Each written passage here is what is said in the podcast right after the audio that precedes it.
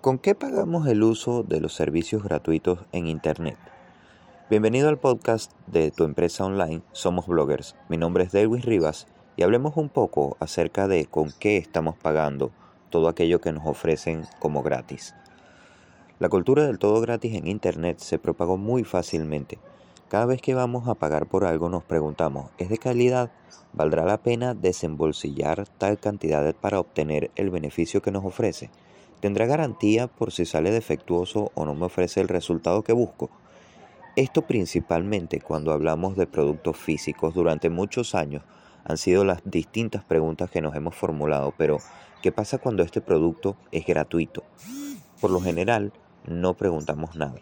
Simplemente aceptamos las condiciones, cualesquiera que éstas sean, con tal de hacer uso del servicio y de alguna forma beneficiarnos con él. Y esto puede pasar con cualquier servicio de Internet. ¿Lees los contratos de las redes sociales y sus políticas de privacidad? Lamento informarte que la gran mayoría no lo hace. Muchos han dado a aceptar sin siquiera conocer las políticas de privacidad y todo lo que implican ellas.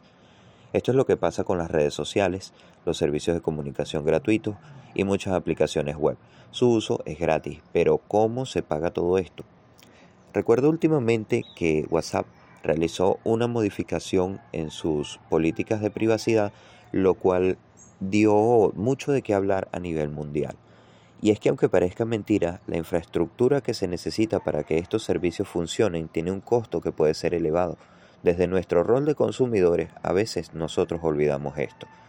Y la verdad es que nada es gratis en este planeta.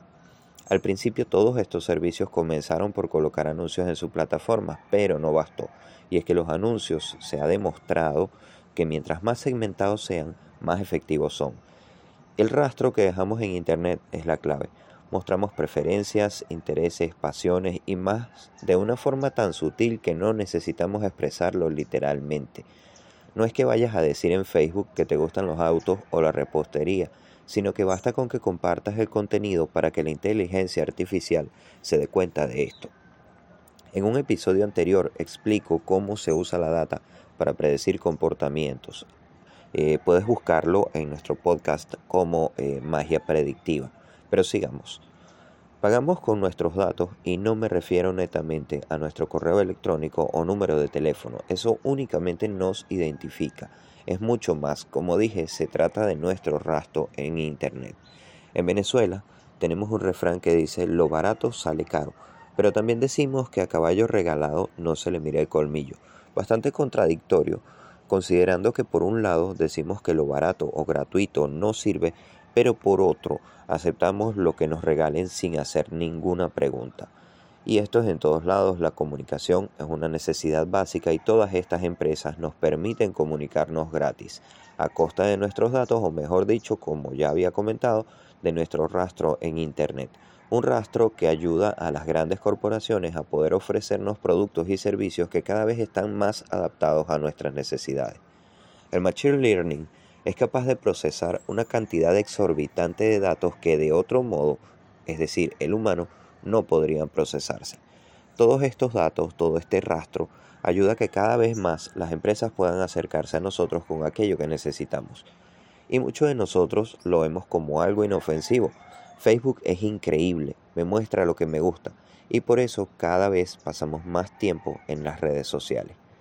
Mira bien con lo que estás pagando, tus datos y preferencias, pero también tu tiempo y tu vida, porque cada segundo que te desconectas de las redes cada hora que decides salir a hacer ejercicio, cada reunión que te lances con tus amigos en el bar sin estar conectado, representa una pérdida de dinero para todas esas empresas. Ellos no quieren perder dinero, ellos quieren que tú estés conectado.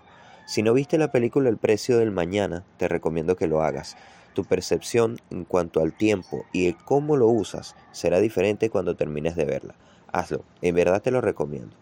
Entonces, queda la pregunta, ¿Es o no es gratis todo esto? Piénsalo bien antes de pulsar el próximo botón de aceptar. Espero que este episodio haya sido de tu agrado. Si te gusta el podcast, te invito a compartir nuestros episodios a través de Anchor FM o tuempresaonline.com.be. Me despido no sin antes recordarte nuestros patrocinantes, tuempresaonline.com.be, nuestra agencia de marketing digital, y Generación Podcast, donde si tienes un podcast o quieres crear uno, puedes unirte a nuestras redes sociales y entre todos te vamos a ayudar a crecer.